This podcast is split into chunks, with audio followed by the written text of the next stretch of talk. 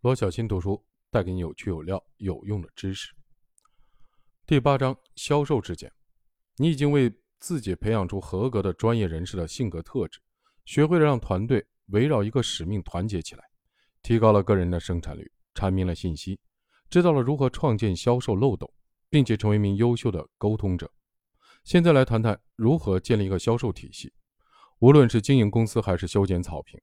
只要懂得如何做销售，每个专业的人士都能极大的提升他们对组织的价值。实际上，销售就是向人们解清楚的解释你的产品和服务，如何解决他们的问题，然后引导他们通过一个过程完成购买。大多数人认为销售就是说服人们购买他们不想要的东西，但是说服人们买东西，意味着你可能只能卖给他们这一件东西。然后就再也不能卖给他们任何东西了。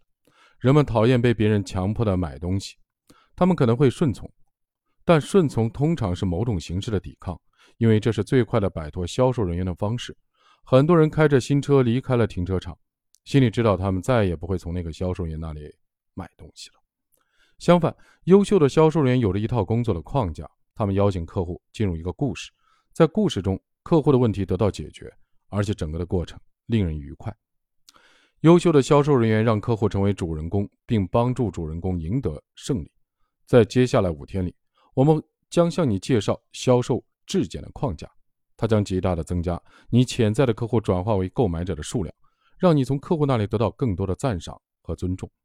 掌握这个框架，你就能知道每个客户处于销售过程中的哪一个阶段，以及你能够为他们提供什么样的帮助。你的销售过程也能够实现规模化。很快，吸引潜在的客户就会变成一件令人兴奋的事情，因为你知道他们当中很大一部分会变成付费客户。